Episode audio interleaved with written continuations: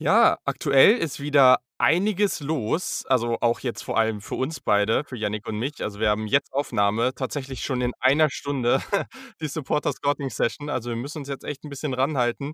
Aber man merkt halt wirklich grade, wir sind am Ende der Saison, kurz vor dem Playoff, kurz vor der Bowl-Season, aber eben auch vor der Draft-Season. Gleichzeitig irgendwie mit Supportern und allen möglichen anderen Sachen echt 'ne Menge los. Jannik, wie fühlst du dich? Ich muss ganz ehrlich sagen, ich bin ein bisschen, äh, platt im Moment. Normalerweise kenne ich das eigentlich nicht so, so platt zu sein. Ich komme ja gelernt aus der Gastronomie und da war es normal, dass du irgendwie 12, 13, 14 Stunden-Tage und das 6 Tage die Woche abgerissen hast, egal was für 'ne Jahreszeit war. Aber im Moment muss ich ganz ehrlich sagen, Podcast, Arbeit, Studium ich habe das schon mal erwähnt, meine Mutter zieht grade um, die, ähm, viel, viel zu tun hat für uns immer beziehungsweise für ihre Kinder und Verwandten, ähm, während des Umzugs. Ich bin 'n bisschen platt, aber das, ähm, ist ja auch okay, weil das Jahr ist zu Ende. Wir können jetzt durch zwischen den Feiertagen neue Kraft tanken, hoffentlich. Und, ähm, ja, eigentlich alles gut. Ich freue mich auf die Supporter Session heute Abend. Und bei dir? Ja, ist witzig, weil das ist praktisch genau das, was ich mir eigentlich auch hier so gedacht habe. Also, ich muss sagen, ich bin aktuell tatsächlich bereit mal für so 'n paar Tage Pause und Ruhe, selbst wenn's jetzt nur so über Weihnachten ist, aber einfach mal so 'n paar Tage irgendwie nichts machen, so allein jetzt die letzten 1, 2 Tage zwischen Arbeit und Vorbereitung für die Supporter Session und für den Podcast und dies und jenes und die ganzen Spiele gucken und irgendwann bin ich echt halb wahnsinnig geworden. Aber gleichzeitig habe ich jetzt auch richtig Bock auf die Folge. Wir haben uns was Besonderes ausgedacht und eben auf die Supporter Session später. Es wird richtig nice. Und ich denke, dann, äh, haben wir auch noch 'n paar Tage, in denen man noch mal entspannen kann, bevor es dann in die Playoff Preview und dann auch in die Playoffs geht. Also, lass uns mal durchstarten.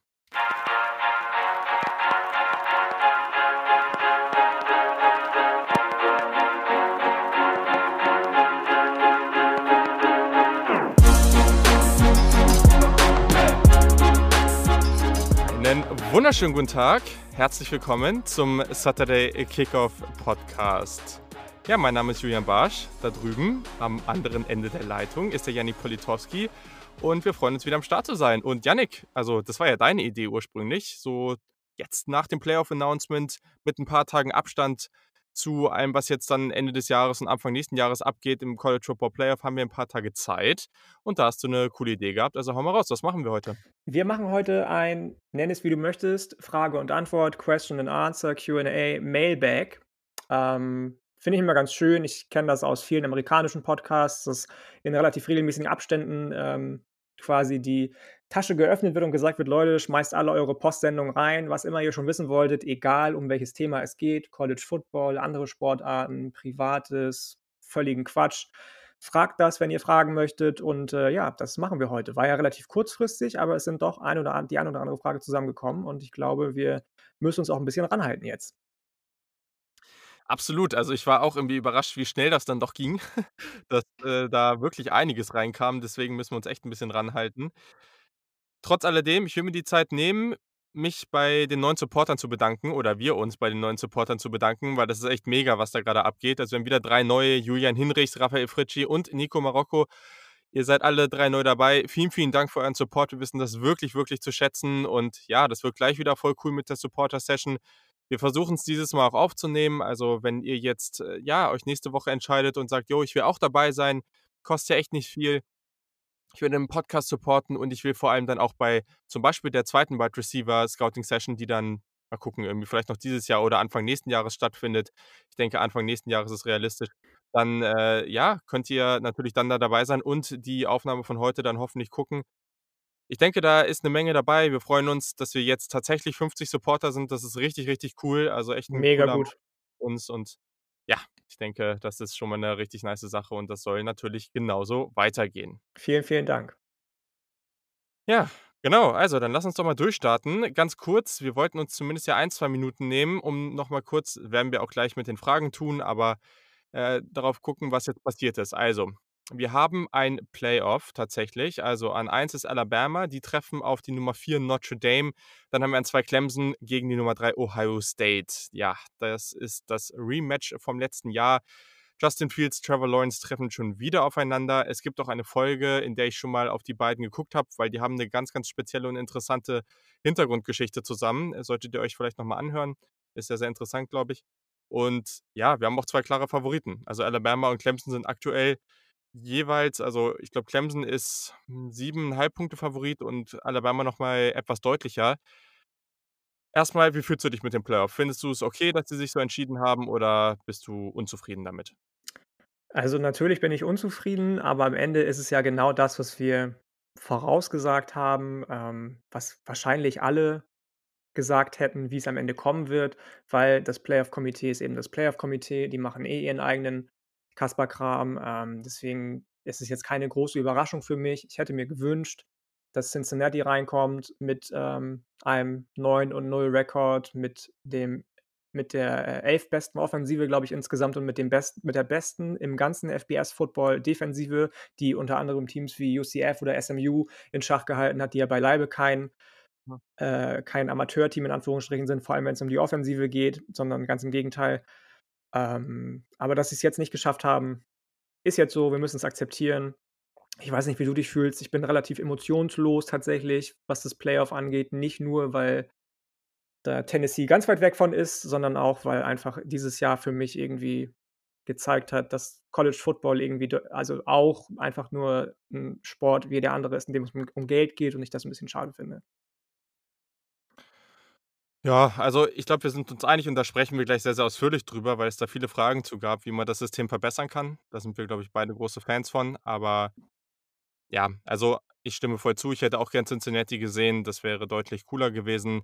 Äh, ja, das, was das, äh, Komitee da gemacht hat also, ich weiß, Florida hat jetzt gegen Alabama gut gespielt. Die haben auch super Spieler, aber sie jetzt weiterhin auf 7 zu belassen, ist 'n kompletter Joke. Also, sorry, äh, dass sie vor 2 Wochen da irgendwie, auf 6 oder 7 waren und seitdem nach 2 Niederlagen sich kaum bewegt haben. Das ist einfach überhaupt nicht okay.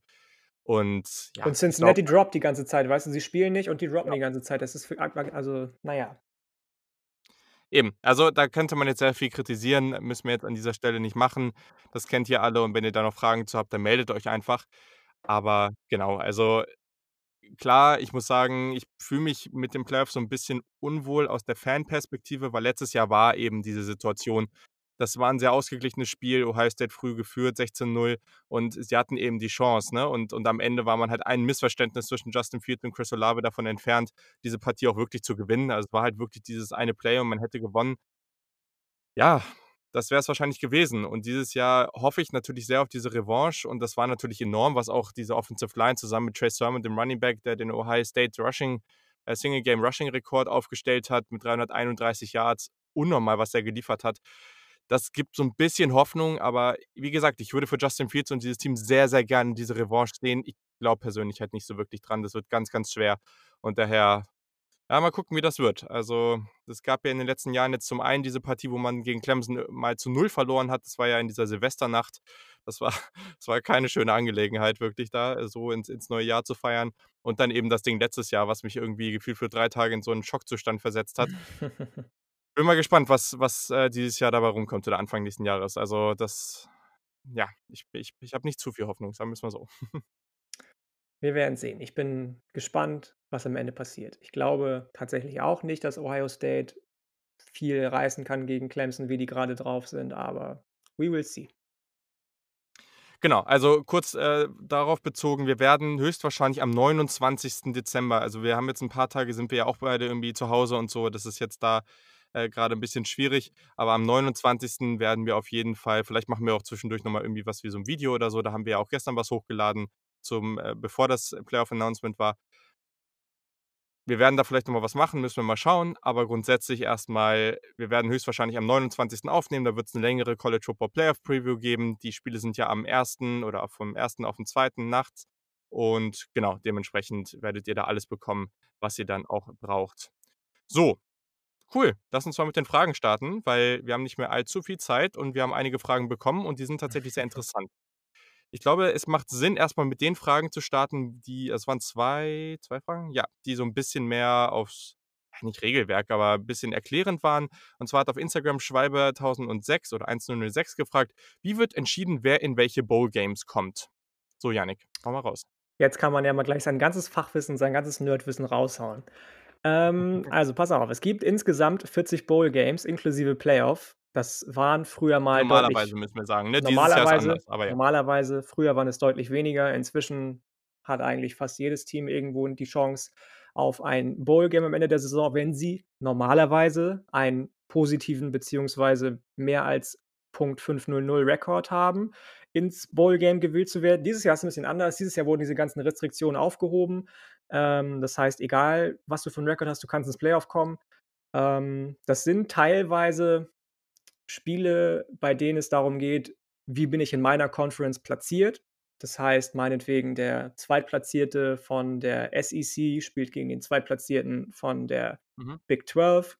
Das ist irgendwie so 'n zum Beispiel so 'ne kleine Abmachung bei bestimmten Bowl-Games. Wenn man jetzt mal auf einen bestimmten Bowl, zum Beispiel den Ala Alamo Bowl eingeht, da spielt immer das beste Big 12-Team, das keinen New Year's Six Spot bekommen hat, oder der Ro der Rose Bowl, einer von den ganz klassischen historischen Bowls.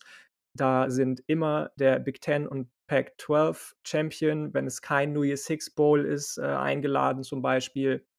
Also, es gibt viele, viele Verträge zwischen den Conferences, dann aber auch noch, ähm, tatsächlich zwischen verschiedenen Fernsehsendern. Ich habe da so 'n ganz schönen Take zu gelesen: „Disney makes money of them“, weil Disney gehört ABC und ESPN, die fast alle Mhm. Bowl-Games übertragen. An einem Drittel davon der Bowl-Games hat ESPN, äh, sogar die kompletten Rechte. Also, die sind da auch noch mal mit 'n bisschen im Boot, wer gegen wen spielt, wen sie einladen. Es gibt also auch Invitationals bei den Bowl-Games. Ich glaube, ich habe nix vergessen oder ist dir noch irgendwas eingefallen? Nö, also, wie gesagt, was häufiger auch noch mal interessant ist, wenn's dann eben da wirklich Möglichkeiten gibt, hin und her zu schieben, guckt man auch oft auf die Location. Und ich glaube, grade dieses Jahr ist es dann noch mal ganz extrem. Also, wo die all oder viele dieser Regeln aufgehoben sind, da wird eben noch mal deutlicher auf die Location geguckt, ne, dass dass man eben schaut, dass die Teams nicht so weit reisen müssen. Aber wie gesagt, dieses Jahr ist da auch nicht die Regel. Also, das ist einfach, äh, alles 'n bisschen aufgehoben. Ja. Die 2. Frage, die du meintest, ähm, beziehungsweise die sich aufs Regelwerk bezogen hat, war das die, äh, Frage zu den High-School-Prospects oder hast du 'ne andere im Kopf gehabt? Genau, genau. Also, das ist, äh ich boah, das wird hier gar nicht ausgeschrieben. Also, Ushan De Luca hat, äh, gefragt auf Twitter: „Was bedeutet ATH, also der Athlete, im Recruiting von Highschool-Playern? Ist da die prognostizierte Position noch nicht klar und welche Positionen können dann infrage kommen? Ist das irgendwie eingeschränkt?“ Genau, die Ich meinte ich. glaube, er hat seine Antwort schon relativ selbst geliefert, oder? Also, Ja. ATH heißt Athlete und ganz genau, die Position ist noch nicht ganz klar. Das bedeutet also, dass du in der Highschool, bevor du aufs College gehst, meinetwegen zum Beispiel, was 'ne relativ häufige Kombination ist, Cornerback und Wide Receiver gespielt hast. Es kann Mhm. aber auch sein, Mhm. dass jemand Quarterback und Linebacker spielt. Gibt's auch alles. Ähm, am Ende entscheidet sich dann das College, für welche Position es dir 'n Stipendium anbietet, aber im Großen und Ganzen hat er schon, wie gesagt, eigentlich selbst erklärt, ATH, Athlete, hat noch keine feste Position in der Highschool gehabt und das entscheidet sich erst im College. Ich meine, wie viele Quarterbacks sehen wir, die im College spielen und dann in der NFL 'ne andere Position? Und das gibt's natürlich auch noch Oder mal aber auch etwas nicht. also Tate Martell. ja, ja, genau. Genau, genau, natürlich, ne? Aber aber natürlich siehst du dann das auch häu häufiger halt, dass du halt, äh, Quarterbacks hast, die halt sehr athletisch sind, die auch 'n guten Arm haben an der Highschool, aber es reicht dann am College nicht oder sie spielen eben 'ne andere Position. Kommt auch immer 'n bisschen auf den Bodytype an. Es gibt sicherlich auch die Jungs, die irgendwie vielleicht Offensive Line und Defensive Line spielen. Das, äh das kommt da sicherlich auch einige Male vor. Das ist natürlich in der Highschool alles noch mal etwas, ja da wird einfach noch mal 'n bisschen mehr hin und her geschiftet. Und wenn du da einfach sehr gute Spieler hast, die willst du auch viel nutzen. Und es gibt auch solche Beispiele, zum Beispiel ein Cam Martinez, Freshman dieses Jahr bei Ohio State, der der ist halt dazugekommen und, ja, soll wahrscheinlich dann DB sein, aber da war man sich auch noch nicht so ganz sicher, weil man auch weiß, okay, der ist natürlich verdammt athletisch, sehr, sehr, äh, explosiv, dynamisch. Mal gucken, im Return Game könnte der noch interessant werden. Vielleicht setzt man den auch mal als Wide Receiver ein, als Gadget äh, als Gadget Player und so weiter und so fort. Das sind dann alles so Dinge, die sind halt noch nicht ganz klar bei den Spielern, die werden dann auch noch evaluiert und dann schaut man weiter. Aber genau, so so ich glaube, das erklärt's ganz gut. Ich glaube auch. Ich glaube auch. Genau, genau. Wollen So, wir dann hat, schon äh, ins der Ni ja, sorry? Ich also, ich wollte nur fragen, ob wir schon ins Playoff reingehen wollen, aber du hast ja noch 'ne 3. Frage, glaube ich, die vielleicht noch 'n bisschen regeltechnisch ist. Oder willst du Playoff am Schluss machen? Ne, ne, das nicht. Äh, wir hatten hier noch eine Frage, die habe ich schon vor 'n paar Wochen tatsächlich bekommen und dachte, das kann man hier gut unterbringen, von dem Nico.Neumeier auf Instagram. Der hat gefragt, er würde gern noch mal unsere Meinung zu McKenzie Milton hören.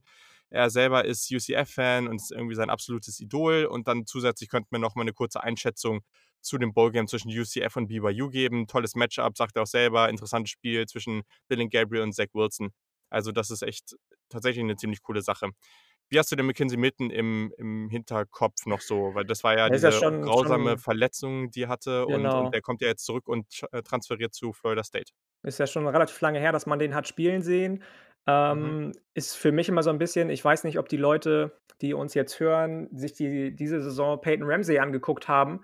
'N besserer Peyton Ramsey. Also, für mich 'n Game Manager, der aber jeden Wurf drauf hat, warum auch immer, aber nicht unbedingt das Risiko sucht. Also, ganz im Gegenteil zu, finde ich zumindest, Dillon Gabriel, der jetzt bei UCF spielt. Eher der Typ, der auf Sicherheit geht, aber wahnsinnig, wahnsinnig konstant und einfach gut ist in seinen Entscheidungen. Wie gesagt, kann jeden Ball, seine Füße sind relativ sicher, also, er hat 'n relativ sicheren Stand, wenn er den Ball wirft. Ich würde mir wünschen, dass er 'n bisschen risikofreudiger ist. Ist ja auch schon relativ alt jetzt, ich glaube 23 oder 24 irgendwie. Ähm, ich weiß es nicht genau.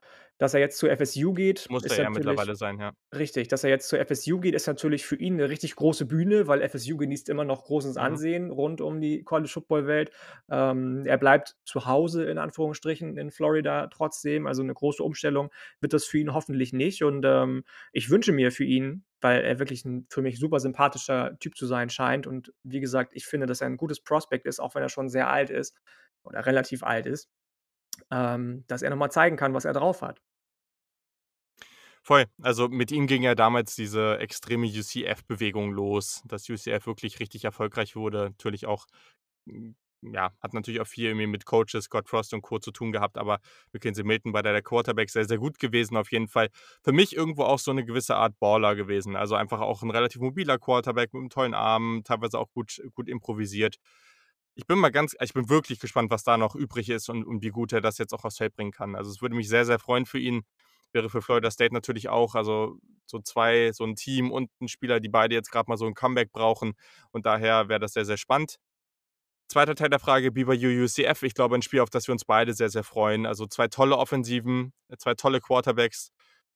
Ich glaube, Zach Wilson ist grad vielleicht schon noch 'n Tacken besser oder allgemein würde ich schätzen, dass ich den am Ende auch als besseres Draft-Prospect habe, aber Dillon Gabriel auf jeden Fall jemand, der mal gucken, wie es sich entwickelt, vielleicht sogar für den 1. Quarterback off the board nächstes Jahr dann kämpfen kann. Gibt ja gibt ja noch einige Kandidaten, Sam Howell, Spencer Rattler und so weiter, die da nächstes Jahr Kandidaten für sind, aber das sehr, sehr gut.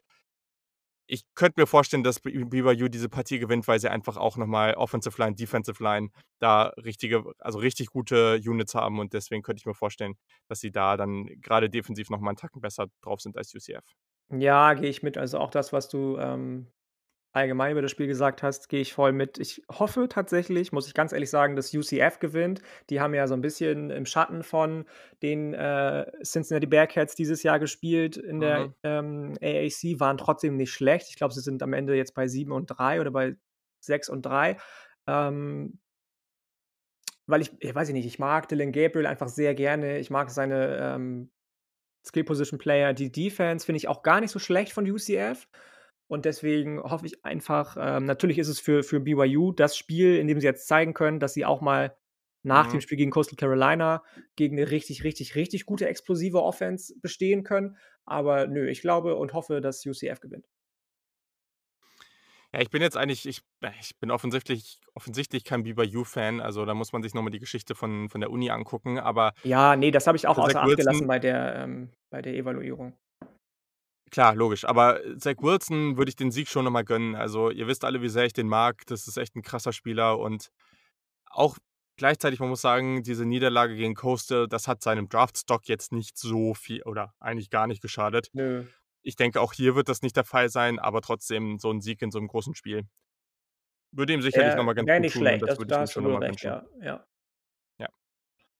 Cool. So, dann hat der von uns sehr geschätzte Sven Schür gefragt auf Twitter: „Wie würdet ihr ein 8-Team-Playoff-Format sehen? Berechtigt wären dann die 5 Power 5 Champions, das beste Group-of-Five-Team und die 2 weiteren besten Teams im Ranking. Wäre das eurer Sicht fairer oder würdet ihr es würde würde es die reguläre Saison und die Championship-Games abwerten?“ Ich Ja. weiß nicht, ich habe da schon einige Male was zu gesagt. Du kannst auch noch mal gern was Ich dazu sagen, dann wiederhole ich ich meinen Take glaube, dazu wir noch mal. ja, genau. Also, erst mal alle Zettel und Stift rausholen jetzt, was Sven da alles aufgezählt hat. Power 5 Champions, Group of 5 Teams, 2 besten Teams in dem Ranking äh, stattdessen Mhm. beziehungsweise dazu. Ähm, ich tatsächlich muss ich sagen, ich finde nicht, dass es die Championship Games abwerten würde. Das habe ich schon ganz oft gelesen, aber im Gegenteil. Wenn der Conference Champion ein Auto-Bid bekommt, wo wertet es dann den Championship das Championship Game ab? Ganz im Gegenteil, der Anreiz wäre da, die Attraktivität wäre da, zu sagen: „Ich will unbedingt ins Championship Game, weil dann habe ich den Spot sicher für Genau, guck mal, vor Playoff.“ allem also ganz kurz, weil ich das ist nämlich der Punkt, den ich jetzt noch gehört habe, über den ich so noch nicht nachgedacht habe. Das würde das Ganze nicht komplett weil teilweise so zum Beispiel Alabama wenn Florida gewonnen hätte, wäre Alabama trotzdem drin gewesen. Aber das macht das praktisch zu 'nem 16-Team-Playoff, ohne dass wir es wirklich haben. Weil du die Richtig. weil das eben dann so 'n Auto-Bid oder was weiß ich, so 'n 10, 12, wie auch immer, äh, Team-Playoff. Und was man eben einfach sagen muss, ist, dass, ähm also überlegt einfach mal das das, äh, Pac-12 Championship Game letzte Woche, so. Das war hart umkämpft, knappe Sache. Mit so 'nem Playoff-System, was wäre das dann gewesen? Das wäre auf einmal noch so viel spannender gewesen, weil es wirklich um was gegangen wäre. So, und jetzt mach weiter. Ja, genau. Also, ich würde tatsächlich sagen, Championship Championship Games werden definitiv aufgewertet. 'N Group-of-Five-Team kommt rein, hätte wahrscheinlich wäre eigentlich wäre es das Gleiche wie jetzt, weil man sagt ja, das beste Group-of-Five-Team im Moment kommt in New Year's Six Bowl. Ähm, jetzt kommen sie eben automatisch ins Playoff, das beste Group-of-Five-Team, auch wenn's nur eins ist. Es ist definitiv auch für die 'ne Verbesserung. Und wenn man dann sagt, die besten 2 weiteren Teams im Ranking, dann bist du am Ende bei 8 Teams, wie Sven gesagt hat. Ähm, und das finde ich relativ fair, muss ich sagen. Wenn man dann es schafft, irgendwie irgendwo im Playoff-Komitee die einzelnen Conferences mal 'n bisschen weniger mit Bias zu betrachten und wirklich zu sagen: „Wir gucken auf Strength of Record“ und so weiter und so fort und machen es ähnlich wie in der NFL, dass du 'n, äh, Strength of Schedule auch irgendwie einbeziehst damit, Mhm. der ja mit dem Strength of Record verwandt ist, dann würde ich's gar nicht so schlecht finden tatsächlich. Also, es finde ich finde das System ganz gut. Ich muss sagen, es kommt ja noch 'ne Frage zum Playoff gleich, die wo es um System geht. Aber dieses diese, ähm diesen Vorschlag habe ich schon öfter gelesen und auch von Sven jetzt noch mal. Ich finde ihn gut. Ich fände den gut und würde den, ähm, ja, tatsächlich, äh, feiern. Jo, same. Also, ganz kurz, ich verstehe dieses Argument, grade auch wieder dieses Jahr, dass man sagt: „Okay, wie früher BCS Championship Game, 2 Teams einfach rein, Alabama, Clemson, Booms, aus, fertig.“ Verstehe ich. Dass a das auch sicherlich die beiden besten Teams sind. Aber mir geht es dabei halt auch viel darum, was ist jetzt eigentlich fair und gibt man eigentlich allen Teams 'ne Chance? Das ist so das passiert mit dem 4-Team-Playoff nicht und mit dem 2 halt irgendwie auch nicht, weil da werden am Ende auch immer die beiden besten oder auch immer 2 hervorragende Teams. Dann dann sehen wir in diesen in diesen K.O.-System sehen wir dann eigentlich nur noch irgendwie 3, 4 Teams in den nächsten Jahren. Also, das wäre dann noch langweiliger meiner Meinung nach, Das so. ist es halt, ja. Genau. Ich ich persönlich und ich muss sagen, das hat sich jetzt auch so dahin entwickelt. Das ist natürlich was, wenn man irgendwie durch den College Football sozialisiert wurde über die letzten 20 Jahre und das irgendwie so kennt, dann verstehe ich das. Aber aus der heutigen Perspektive und es kommen halt einfach immer mehr junge Menschen dazu und es kommt vor allem natürlich die Spieler, die sind ja auch alle jung, die kennen das ja gar nicht zwingend so. Die kennen eigentlich dann die meisten, die jetzt reinkommen, die kennen wahrscheinlich das alle nur so, wie es jetzt ist. Und ehrlich, natürlich ist die Bowl-Season ganz witzig und alles, aber am Ende interessiert die Bowls niemand. Das ist nichts, was also ja, ich will jetzt nicht sagen, dass es dass es komplett wertlos ist, aber man sieht immer wieder, dass so viele Draft-Prospects sagen: „Ja, okay, das Bowl-Game nur, ja, dann bin ich raus“, so.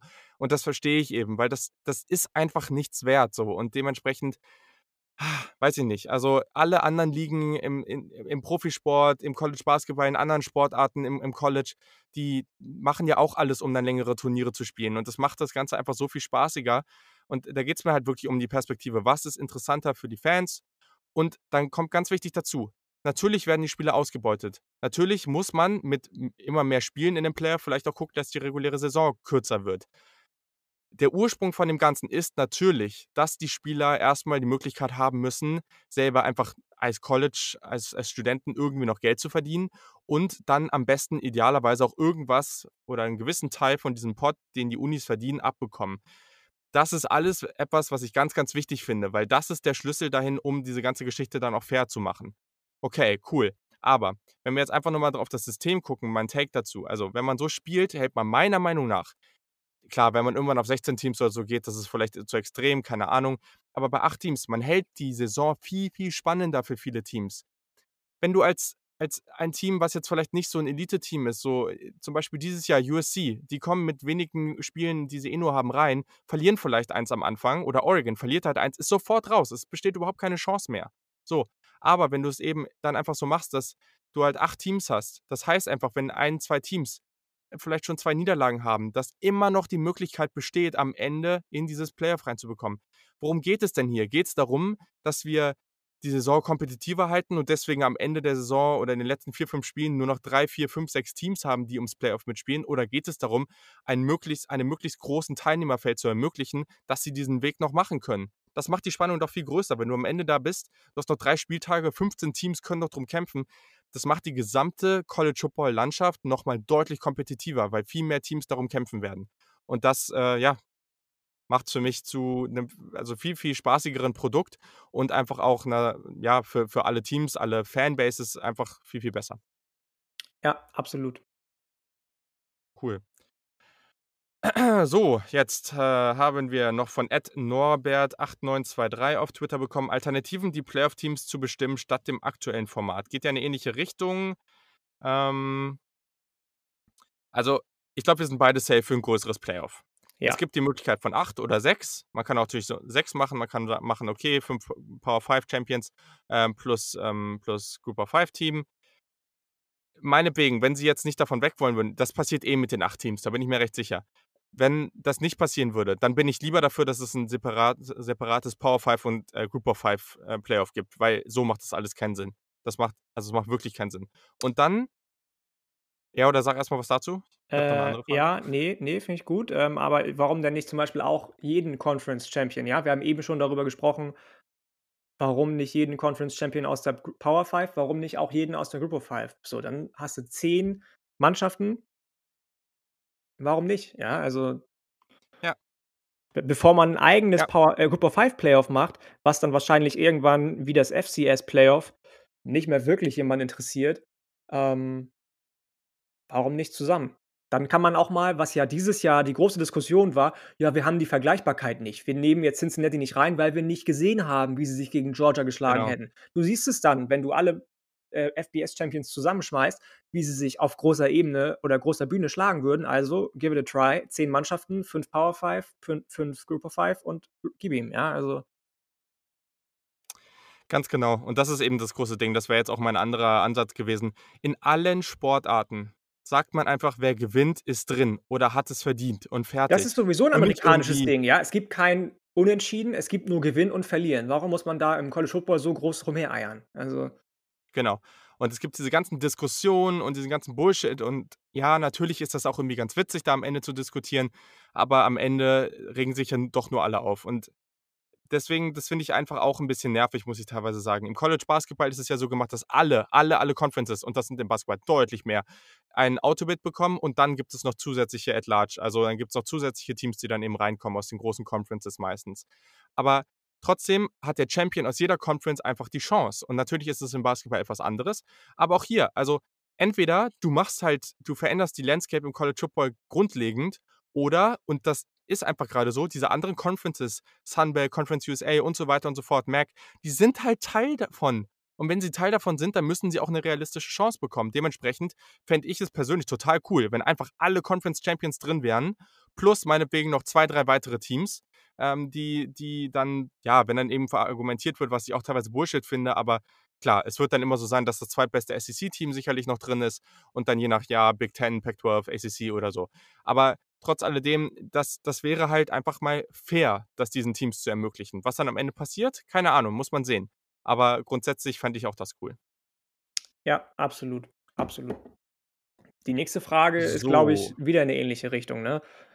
Ja, @lucadergo, genau, das haben wir jetzt beantwortet, ob wir 'n eigenes Playoff für die Group of 5 Teams sehen. Ähm, genau, dann hat Hendrik Hendrik in Klammern Chiefs 12 und 1, ja, Glückwunsch, gefragt: „Was muss bitte passieren, damit ein Group of 5 Team reinkommt?“ Ganz ehrlich, es wird nicht passieren. Also, bis es 8 Teams gibt, wird es einfach nicht passieren. Fertig. Ich glaube, da sind wir uns einig, oder? Ich glaube auch. Ich habe geschrieben: „Beim aktuellen Format Doppelpunkt keine Chance.“ Ja, genau.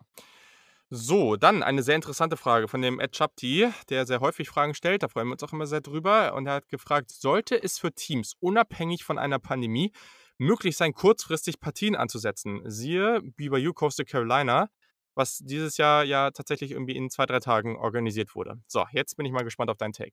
Es ist halt die Frage, was du mit kurzfristig meinst, ne? Meinst du mit kurzfristig wirklich jedes Mal 3 Tage dazwischen? Weil, sind wir ehrlich, es gibt TV-Verträge und hinter so 'nem College-Football-Spiel steckt wahnsinnig, wahnsinnig viel Logistik. Vielleicht schaffen wir das ja mal demnächst, den Andreas Heddergott von den Missouri Tigers einzuladen, der sich Mhm. mit Equipment 'n bisschen auskennt.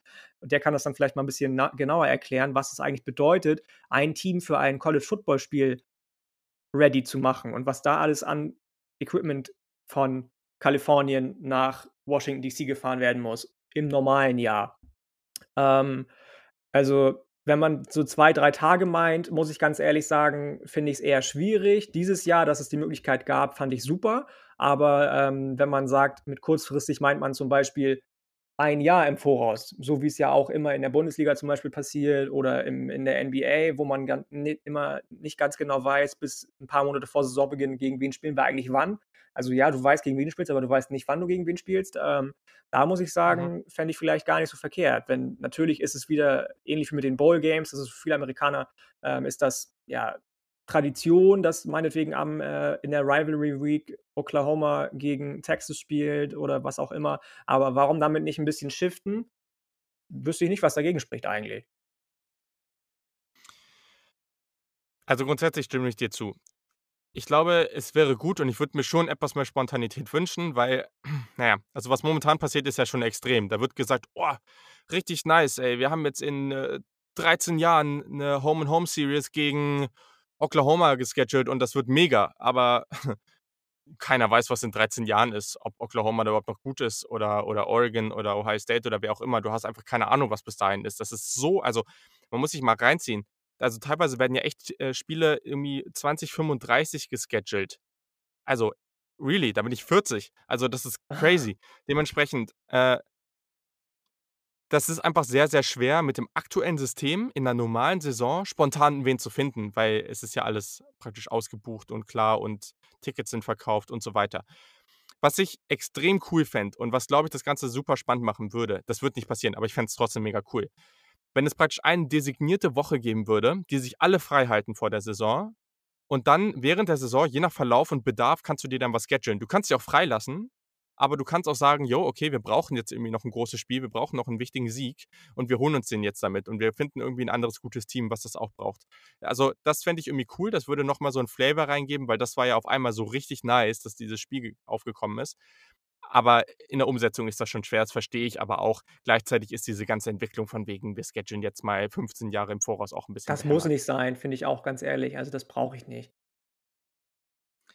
So, dann hat der Kjell at wasupgermany auf Twitter gefragt, mal zum Thema Opt-out: „Welchen Spieler könnte die eine Saison weniger am College zum Verhängnis werden und wer profitiert davon, sie gespielt zu haben?“ Also, für mich ich muss erst mal ganz, ganz wichtig sagen, es gibt und da haben die meisten sicherlich schon ge von gehört, es gibt einen sogenannten Recency Bias. Also, das, was am Ende passiert, dass uns das irgendwie mehr im Kopf bleibt und oft auch positiver im Kopf bleibt. Ich glaube, deswegen haben alle Spieler, die 'nen Opt-out gezogen haben, irgendwo einen Nachteil. Aber ganz wichtig sie können natürlich 'n auffälligen und sehr, sehr guten Pre-Draft-Prozess haben. Also, es gab Spieler also, was 'n gutes Beispiel, Carson Wentz damals, der ja auch Top 5 gegangen ist. Der der war eigentlich also, in der Saison der hat natürlich auch FCS gespielt, North Dakota State, aber während der Saison hat praktisch niemand über ihn gesprochen. Und auf einmal ist dieser Name reingekommen und immer mehr Leute haben sich den angeguckt und und so weiter und so fort. Und auf einmal äh, oder nicht auf einmal, aber dann hat er sich im Prozess so hochgeschaukelt, dass der am Ende ganz, ganz weit vorne gegangen ist. Das sind natürlich extreme Beispiele, aber gleichzeitig geht das schon. Ich glaube trotzdem, dass gewisse Spieler, die halt 'n Opt-out gezogen haben, so oder so jetzt dass es jetzt kein Vorteil für die ist. Aber trotzdem, also, hast du vielleicht 'n paar Spieler, bei denen du sagst, das hat denen jetzt nicht geholfen, dass sie dieses Jahr nicht gespielt haben oder dass es 'n extremen Nachteil hat? Ähm, es hat ihnen nicht geholfen, nicht zu spielen, beziehungsweise es hat 'n Nachteil. Ich finde tatsächlich, auch wenn den viele sehr, sehr hoch haben, dass es für Gregory Rousseau 'n Problem werden könnte, den Mhm. Defensive End von Miami, weil der eben noch also, der ist Redshirt Sophomore, soweit ich weiß, oder Soph ja, Redshirt Ja. Sophomore, ne? Der hat aber auch erst eine Saison gezeigt und in der er so wahnsinnig dominant war. Natürlich hat der Gardemaße, der ist riesig, der ist shifty, aber ich muss ganz ehrlich sagen, viel mehr habe ich von dem noch nicht gesehen. Der ist riesig, der ist shifty, der gewinnt mit purer Athletik und Schnelligkeit und so 1, 2 Pass-Rush-Moves, die immer die gleichen sind. gegen seine Mhm. offensiven Gegenspieler. Und ich glaube, dass der 'n bisschen leiden könnte, darunter nicht gespielt zu haben, dass man von dem nicht noch mehr Tape hat, beziehungsweise dass der sich auch nicht in Spielen weiterentwickeln konnte.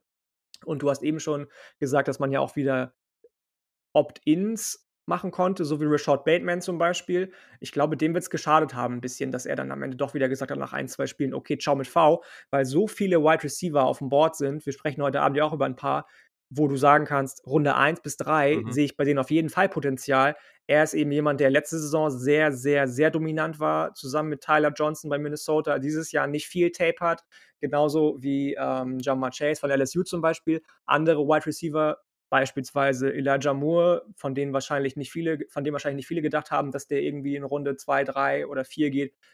Der ist da auf einmal in den Sphären in Runde 2, 3, 4 bei vielen, äh, Beatwritern in Amerika. Sage Surratt, genau das Gleiche wie mit Bateman, der ist zwar nicht mehr reingeoptet, aber ne, also ich glaube, vor allem Wide Receivern wird das schaden können, nicht gespielt zu haben.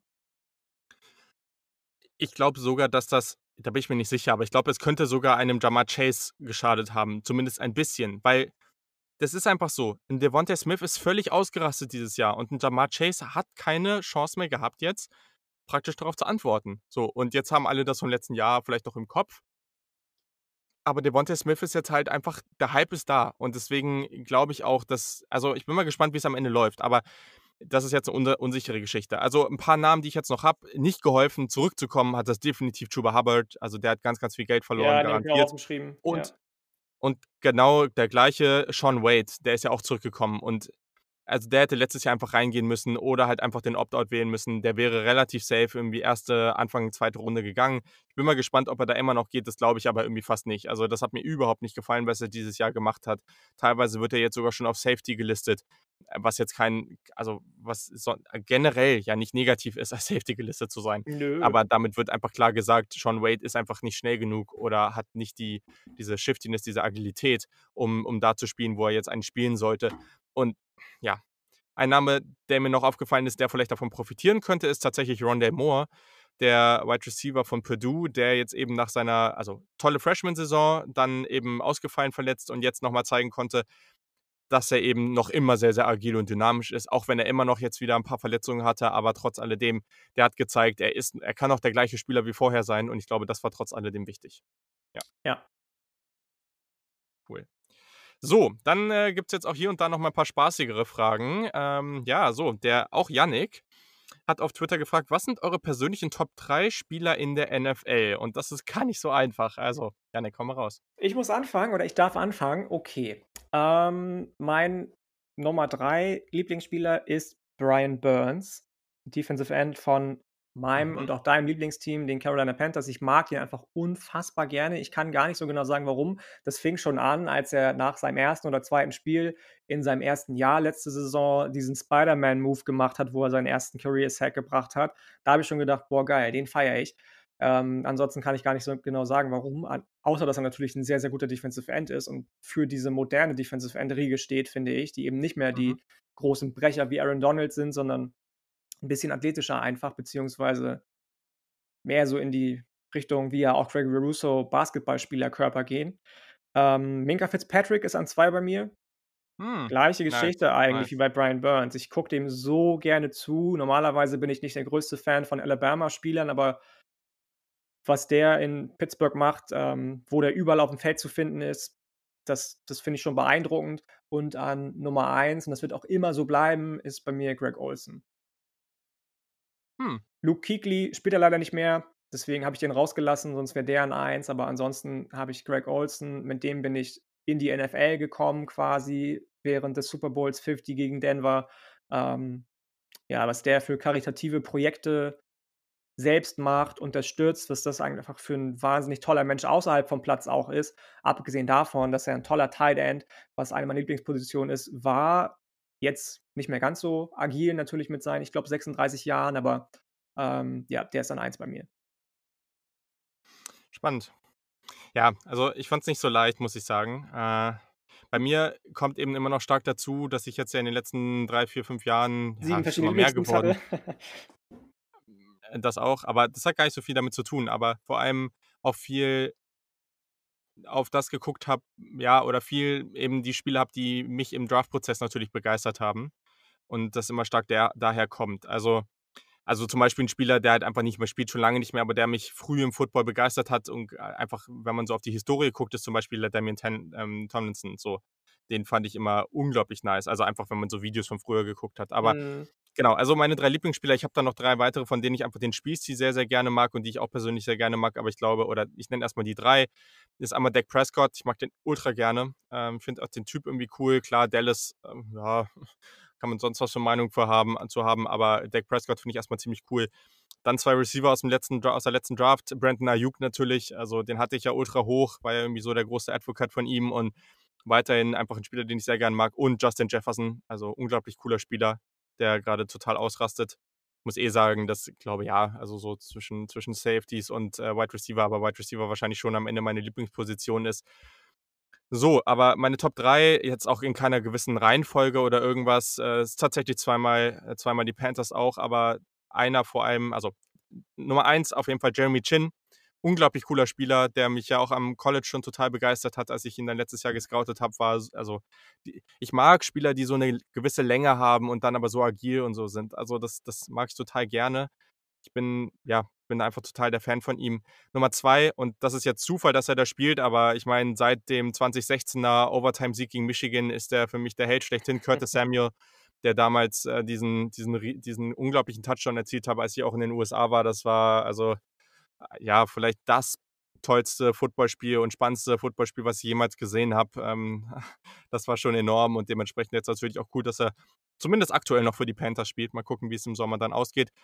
Und dann drei, ich hatte ihn persönlich auch sehr, sehr hoch, weil ich ihn einfach noch immer, auch wenn es dieses Jahr nicht so ideal läuft, für den krassesten Gamebreaker überhaupt halte.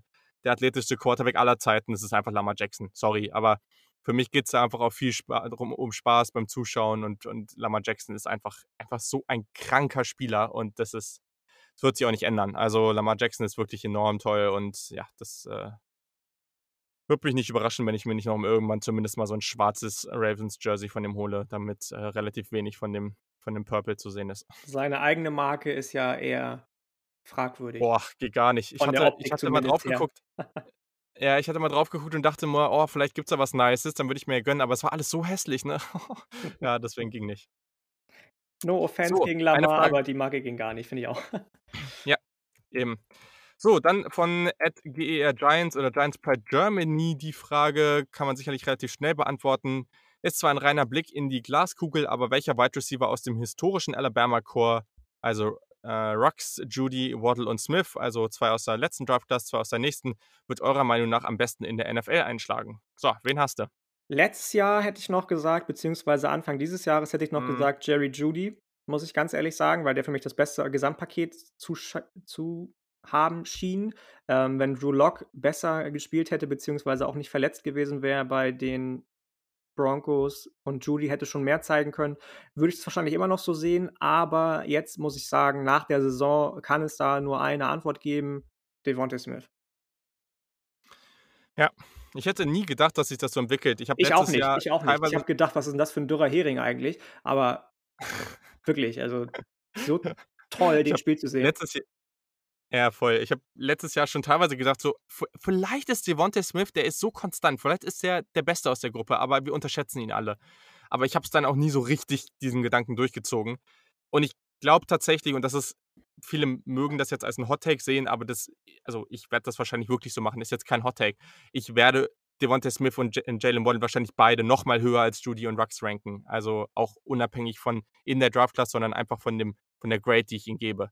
Ich halte die für extrem gut und Devontae Smith ist auch mein Call. Also, nach dem, was der da jetzt gezeigt hat, gibt's für mich da keine andere Antwort. Ja. So, Yannick, es ist Zeit. Die Frage aller Fragen Brace von. Chapti mal wieder. So, und jetzt, äh, bin ich sehr, sehr gespannt, was du da hast. Also, er meinte, da es viel um die Playoffs geht, eine Spaßfrage. Wenn ihr euch die perfekte Franchise bauen könntet, in welcher Stadt wäre sie? Wie würde sie heißen? In welchen Farben würde sie spielen? Und wer wäre der Starting Quarterback? Unabhängigkeit, ob noch aktiv oder nicht mehr aktiv. Und ich habe mir Okay. auch einige Gedanken gemacht und jetzt bin ich wirklich Okay. sehr gespannt, was du da Ja. raushaust. Also, ich habe sie ja schon ein paar Mal erwähnt in diesem Podcast. Ich habe mal wieder meine Freundin zu Rate gezogen.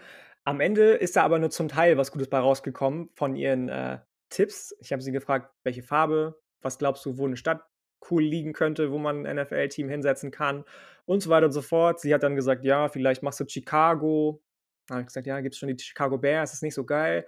Ähm, vielleicht machst du irgendwie Grau als Jerseyfarbe.“ Fand ich auch nicht so geil. Also, ich mag die Farbe Grau, aber als Jerseyfarbe finde ich's irgendwie nicht so mega. Ähm, und dann habe ich gedacht: „Ja, was kannst du machen eigentlich? Vielleicht gehst du nach Hawaii, da ist noch nix. Vielleicht gehst du irgendwie in the middle of nowhere in sagen, ne, also, Amerika.“ als wir unser also, als wir unser, äh, Ranking da gemacht haben zu den Uniforms, da warst du immer der, der hier die die grauen die grauen Unis reingebracht hat, ne? Ja, Also ja, tatsächlich, aber, ähm also, ich habe ja die von Air Force zum Beispiel reingebracht, genau.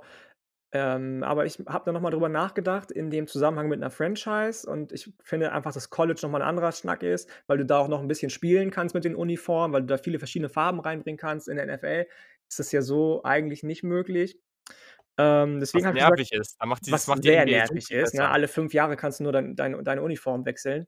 Ähm, deswegen habe ich mich dann doch gegen Grau entschieden tatsächlich, auch wenn du natürlich recht hast. Ja, das habe ich gemacht mit diesen grauen Uniformen, ähm, und habe gesagt: „Okay, pass auf, wo setze ich diese Franchise hin?“ Ich habe mich tatsächlich entschieden für vielleicht einen ungewöhnlichen Standort, für New Mexico. Hm. Und für eigentlich habe ich gedacht: „Ja, größere Stadt wäre geil“, aber ich finde Albuquerque einfach so hässlich, ähm, dass ich El Paso genommen habe. Ja, nice. Also, El Paso in New Mexico. Und dann habe ich mich 'n bisschen mit verschiedenen Traditionen beschäftigt von New Mexico, beziehungsweise mal geguckt, was ist wofür sind die eigentlich bekannt und wie werden die so ähm, was wa für was stehen die so und wie sehen die sich selbst? Und da gab es 2 Möglichkeiten. Ähm, einmal habe ich mir überlegt, kann man dann sagen, das sind die New Mexico Encantadores, also die Verzaubernden aus New Mexico oder Albuquerque. Heißt es auf Deutsch, so heißt tatsächlich auch der Spitzname der Stadt. Ähm, oder aber Alamos, was die Pappeln heißt, ist nicht so sexy, aber klingt irgendwie cool, finde ich. Ja. Ähm, da habe ich mich nicht entschieden, muss ich ganz ehrlich sagen. Also, das darf dann gerne Shabty entscheiden, was er schöner findet. Dann ging es ja noch um den Starting Quarterback. Und das finde ich jetzt witzig, weil du hast ihn schon genannt. Ich würde tatsächlich richtig feiern, Dak Prescott zu haben als Starting Quarterback. Ich mag den einfach genau wie du. Ich finde nicht, dass er der beste Quarterback ist, aber der hat so Mhm. viel, was ich gut finde. Der hat Swag, der hat die der ist in der Clutch immer da, der hat 'n guten Arm, der scrambled vielleicht 'n bisschen zu viel und trifft ab und zu die falsche Entscheidung. Ich finde den so nice. Ich finde den so gut für 'ne Franchise in New Mexico. Der kommt zwar aus, äh, weiß ich gar nicht, Louisiana, glaube ich, ne, oder oder Georgia, irgendwie so was um die Ecke. Mhm. Aber irgendwie würde er da gut hinpassen, finde ich. Und dann habe ich mir überlegt, welche Farben würden nice sein. Und dann, nachdem ich mich für Dak Prescott entschieden hatte, habe ich noch mal geguckt, wo war der noch mal auf'm College? Mississippi State. Und dann Mhm. war für mich klar, das fand ich richtig nice. Also, keine Nice. burgunderfarbenen Unis, sondern rostrote Unis und so cremefarbene Helme und andersrum. That's my franchise. Nice. Nice, sehr, sehr cool. Also, ja, das wäre noch 'ne schöne Sache, wenn man bei Madden wie bei NBA 2K seine Franchise komplett selber zusammenstellen kann und jetzt nicht nur so 'n paar Teams mit Jerseys vorgegeben hat, sondern da wirklich komplett alles entscheiden kann. Dann, äh, könnten wir das auch mal umsetzen. Ich habe tatsächlich 'ne Stadt, die man bei Madden auswählen kann. Und zwar ist es 'ne Stadt, die ich persönlich, Okay. ach, aus aus verschiedensten Filmen, Serien und so weiter sehr sympathisch finde, ähm, auch aus der NBA sehr sympathisch finde die nicht so groß ist, aber trotzdem irgendwie 'ne sehr coole und loyale Fanbase hat und auch an 'nem coolen Ort gelegen ist. Ich hatte auch nach New Mexico geguckt, weil wenn man die Map sich mal anguckt, dann ist man überrascht, wie viel oder wie welch wie groß die Gegenden in in den USA sind, die praktisch also, auf Tausende von Kilometern kein NFL-Team haben. Äh, das Ja, ist ja. wirklich extrem. Grade wenn man so nach Und Idaho, Iowa geht, da ist ja nichts, Ei eigentlich, wenn du in den ganzen Westen in die westliche Ja. Hälfte guckst, das ist crazy.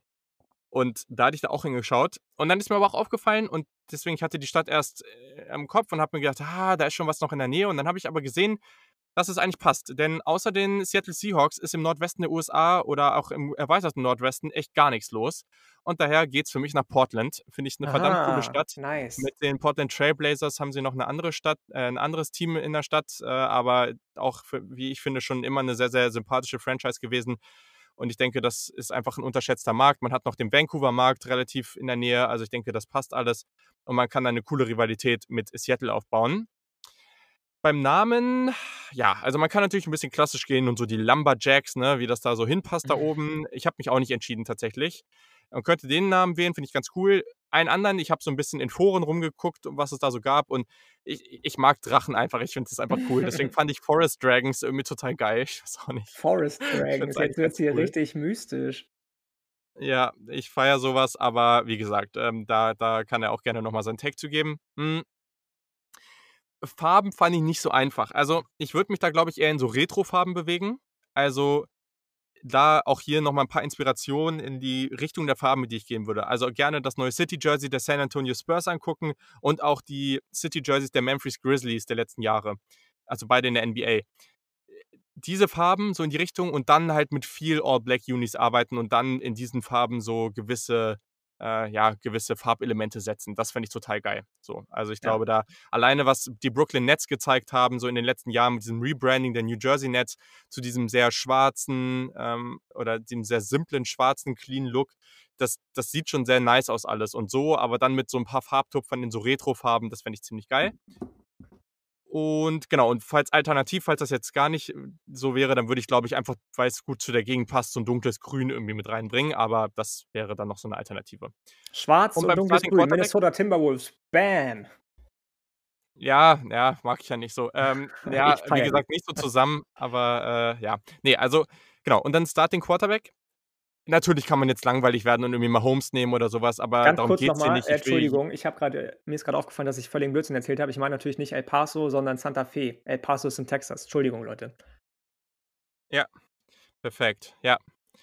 Und ja, natürlich kann man irgendwie Mahomes nehmen oder irgendwen, das fände ich aber irgendwie langweilig. Äh, ich mag Mahomes so als als also, der ist natürlich eigentlich 'n ganz cooler Typ und so, aber es gibt einfach Spieler, die mag man einfach nicht so gerne ohne großen Grund. Ich würde auch zum Beispiel niemals Brady nehmen, weil das einfach Quarterback ist. Ich finde den todlangweilig. Ich habe Ja, dem noch nie gerne zugeguckt, ehrlich. Also, ich weiß, dass der verdammt gut ist. Das will ich überhaupt nicht in Frage stellen, aber ich finde den mega langweilig. Also, so Manning, Brady und solche Spieler, ich habe da keinen Spaß dran, dem zuzugucken. Ähm, natürlich, Lamar Jackson finde ich nice. Ich fände auch es total witzig, weil ich Russell Wilson als Typen und als Spieler total gern mag, ihn einfach mal so aus Seattle zu klauen. Aber ne, also, ich mache das genauso, wie ich's in Madden-Franchises sehr, sehr gerne mache oder allgemein. Ich möchte meinen eigenen Quarterback haben, der noch am Anfang steht, mit dem ich das zusammen aufbauen will. Und deswegen auch hier Zach Wilson ist mein QB und damit geht's los. Sehr gut, ja cool. Zach Wilson nach Portland, das finde Das ich nice. Ja, Das wäre finde cool. ich auch nice und, äh, ist ja immer noch ein gutes Stück, aber nach Utah nach Hause ist es nicht ganz so weit. Ne. So. Dann hat Dennis äh, Herr Dennis Sikorski gefragt: „Mal anbekommen, ihr bekommt mal angenommen, ihr bekommt einen Job im College-Football-Kosmos angeboten“, was sehr unrealistisch ist. „Nennt mal 2, 3 verschiedene Beschäftigungen, die euch besonders interessieren würden. Gehalt bitte Okay, ignorieren.“ you start. Ich habe eben angefangen. So, also, ein Job, den ich, äh, glaube ich, spannend fände, wäre Recruiting Director, aber das wäre mir, glaube ich, zu stressig und irgendwie zu viel und keine Ahnung. Also, ich glaube, in in der Reihenfolge wäre ich würde, ähm, den AD, ähm, Athletic Director sehr spannend finden, weil man hat halt die Verantwortung und kann schon großen Impact darauf haben, wie sich das Team und auch die zumindest mal der Sportteil einer Uni nach außen präsentiert und vor allem auch zu vielen Themen positioniert. Also, wer mich kennt oder 'n bisschen verfolgt, weiß, dass ich, äh, ja, ich würde jetzt schon so sagen, dass ich so borderline aktivistisch gerne auch mal unterwegs bin und ich finde es halt auch wichtig, dass die Unis mal als Institution mal 'n Stand nehmen und da mal klar zeigen, was abgeht. Und das könnte man damit schon zumindest mal 'n bisschen vorantreiben. Dann tatsächlich, äh, hat es ich weiß grad nicht mehr, wer's war. Irgendwer hat gestern das zu LSU gesagt, dass es ganz witzig wäre. Ich ich finde tatsächlich, dass, äh, Ohio State eins der besten Videoteams überhaupt hat und im Videoteam von Ohio State arbeiten, mega. Also, ist tatsächlich auch 'ne kleine persönliche Leidenschaft von mir, ähm, coole Videos und Fotos und so zu machen. Deswegen, das fände ich natürlich mega. Und dann einfach zu meiner ja, einer meiner Lieblingspositionen, Wide Receiver Assistant werden. Also, einfach da in so 'ner Position sein, wo man viel lernt. Äh, das fände ich natürlich auch noch mega. Das wären so die Sachen, an die ich gedacht habe. Ja, mega. Also, ich muss sagen, so Video-Editing ist gar nicht meins, da bin ich komplett raus, aber kann spannend sein und ich feiere diese Videos auch immer hart. Ähm, ich weiß nicht, ob zum Beispiel mal Leute von, äh, den Pittsburgh Panthers 'n Recruiting-Video gesehen haben, das mal von einem Spieler, der da mal gespielt hat, äh, aus der Narrative erzählt wurde. Mega, ja. Also, guckt euch das mal an. Wir können's gerne auch in den Shownotes verlinken von den Pittsburgh Panthers, die ja diese Saison nicht so erfolgreich waren, aber das Video, wenn ich das gesehen hätte als Recruit, wäre ich direkt hingegangen, egal ob ich 'n Angebot von Clemson gehabt hätte, von Alabama, ich wäre direkt nach Pittsburgh gegangen.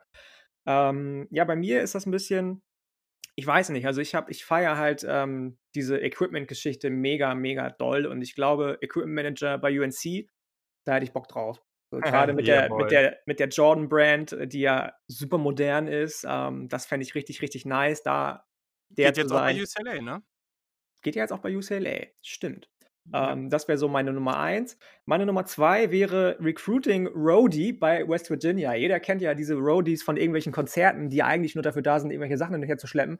Ich stelle mir das so vor, dass du, wenn du Re Recruiting Roadie bist, immer der bist, der mitfährt zu irgendwelchen weiß ich nicht, zu irgendwelchen Hausbesuchen von den Spielern und der immer da ist, der bei jedem Recruit da ist, gar nicht großartig viel zu sagen hat und gar nicht großartig viel zu entscheiden hat, aber immer der ist, der vielleicht auf, auf der Fahrt zurück von Nick Saban gefragt wird oder eben von Neil Brown, wenn du bei West Virginia bleibst oder von welchem Recruiter auch immer dann da gerade du mitgenommen wurdest. Und wie war es bei dem? Wie fandst du das? Ne, gar nicht groß in die Entscheidung mit einbezogen wirst, aber einfach mal nach der Meinung gefragt wirst, Ja, viel du willst eigentlich siehst, keine viele Verantwortung haben, aber du willst mittendrin statt nur dabei sein. Richtig, richtig. DSF lässt grüßen. Ähm, genau.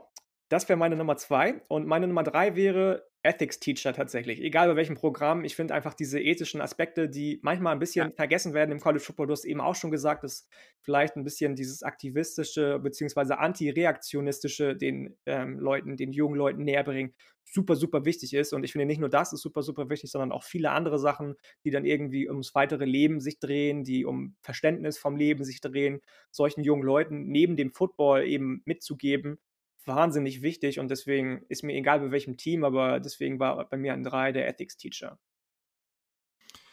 Sehr, sehr nice. So, da wir nicht mehr viel Zeit haben, äh, müssen wir uns jetzt 'n bisschen sputen. Der Ed Senduris, also der Kevin Ronsheimer, hat gefragt, äh, Blick in die Glaskugel: „Welches Team wird nächstes Jahr überraschen und welcher Spieler wird den größten Sprung machen?“ Ist natürlich schwer zu sagen. Ich habe jetzt einfach mal 'n paar genannt. Hm, für mich, ich glaube, hat viele Fehler dieses Jahr gemacht, aber war auch sehr, sehr gut. Ich glaube, dass Spencer Rattler nächstes Jahr wirklich, wirklich gut spielen wird. Und dann noch 3 jüngere Spieler. Ich glaube, dass, ähm, die LSU Cornerbacks, Derek Stingley Jr. und Eli Ricks, nächstes Jahr dann vielleicht noch mal 'n Sprung machen und wirklich zu diesem auch ohne großartige Fehler, wirklich zu diesem Elite-Cornerback-Duo im College Football werden, was sie ja eigentlich auch schon fast sind. Und, äh, bei Ohio State noch 'n Spieler, Jaxon Smith-Njigba, der Wide Receiver, der dieses Jahr ja schon wirklich coole Sachen gezeigt hat. Auch von dem glaube ich, dass der dann noch mal 'n deutlichen Sprung machen kann, wenn Chris Olave dann weg ist. Ich glaube, wird der wird nächstes Jahr schon da richtig was abbrennen und, äh, würde mich äh, würde mich überraschen, wenn der nicht, äh, wirklich, wirklich elitär auftritt. Und bei den Teams, ich glaube, erstens eins nicht überraschend, ich glaube, Wisconsin wird anders auftreten und besser sein. Und ja, ich glaube, das war dieses Jahr schon 'ne positive Entwicklung und ich glaube, UCLA bekommt Dorian Thompson-Robinson, den Quarterback, zurück. Ich glaube, das geht weiter und wir können nächstes Jahr mit UCLA zumindest mal als sehr solides Team in der Big 12 rechnen. Ja, spannend auf jeden Fall, spannend. Ich habe auch ein Team aus der Big 10. Ich habe tatsächlich nur ein Team und einen Spieler mir aufgeschrieben, ähm, weil er ja auch explizit von einem Team und einem Spieler gesprochen hat. Beim Team, auch aus der Big 10, wie gesagt, habe ich Penn State. Die haben ja jetzt schon die letzten 4 Spiele doch gewonnen, noch nachdem sie die ersten 5 verloren haben. Ich glaube einfach, dass es, ähm, James Franklin wieder sein Karma zurückfinden wird und sagen wird: „Okay, pass auf, ich will nächstes Jahr diese wahnsinnig, wahnsinnig historische Recruiting Class für Penn State möglich machen. Und damit das möglich ist, muss ich einfach abliefern dieses Jahr mit meinen Jungs.“ Das wird er schaffen, denke ich, und, ähm, wieder an die nicht ganz Spitze, aber hinter Ohio State Spitze zu kommen und das knapp in der Big 10, in der Division und auch insgesamt in der Conference. Und beim Spieler habe ich Jayden Daniels von Arizona State. Der hat angedeutet dieses Jahr, was er kann, immer mal wieder. Arizona State war an sich nicht ganz so berauschend. Die haben ja auch nicht viele Spiele gespielt. Der möchte sich hoffentlich und wahrscheinlich auf die oberen Notizzettel der Draft Scouts spielen, neben Dillon Gabriel, neben Sam Howell, neben Spencer Rattler. Und, ähm, deswegen glaube ich, dass er noch mal auch in der Offseason Zahlen zulegen wird, was die, ähm, Körpermasse anbelangt und, ähm, ihm das auch guttun wird, dass sein Run Game dadurch noch besser wird. Werfen kann er sowieso alles, finde ich. Und, äh, ja, das ist mein Spieler, der besser wird und mein Team, das besser wird. Sehr, sehr gut. So, dann noch 2 Fragen, die nix mit Football zu tun haben. Machen wir ganz schnell. Fußballfans? Fragezeichen. Wenn ja, welcher Verein? Hat der Nick_Werder gefragt. Der wahrscheinlich Werder Äh Bremen-Fan sein wird. Ja, also, ja, Fußball ich habe früher 'ne deutlich größere Rolle in meinem Leben gespielt, mittlerweile echt nicht mehr wirklich, weil ich auch einfach zu viel dann Football und wenn als 2. dann Basketball verfolge. Ich gucke schon 'n bisschen, aber es klappt irgendwie auch jetzt wieder nur so semi-gut, mich da wirklich wieder reinzufuchsen. Dazu, ja, sehe ich einfach zu bin ich zu wenig begeistert. Also, so richtige Begeisterung kommt bei mir eigentlich vor allem bei WM und EM auf und sonst verfolge ich's halt so nebenbei 'n bisschen. Der Verein, für den ich aber immer am meisten war, ist tatsächlich kein Deutscher. Ich ich komme halt aus Hannover 96. Ja ja, ist dann am ehesten noch mein Lieblingsteam, aber die sind halt auch echt irgendwie mega lame. Äh, war bei mir immer Arsenal. Also früher auch auf FIFA unendlich viel mit Thierry Henry und, und Dennis Bergkamp und Co. gespielt und äh, das war immer so cool, diese jungen Spieler, die die da immer haben und auch jetzt aktuell gerade da haben. Also da sind auch schon wieder so viele coole Jungs, die da rumlaufen. Ähm, deswegen, das, das hat mich immer begeistert und deswegen ist es für mich ganz klar Arsenal. Ja, ja, also ich muss sagen, bei den jungen Leuten gehe ich mit. Ich habe früher auch wahnsinnig viel Fußball selbst gespielt. Ich habe sechs Tage die Woche Fußball gespielt. Ich war Torwart früher. Ähm, es ging dann irgendwann nicht mehr, weil meine Knie kaputt sind.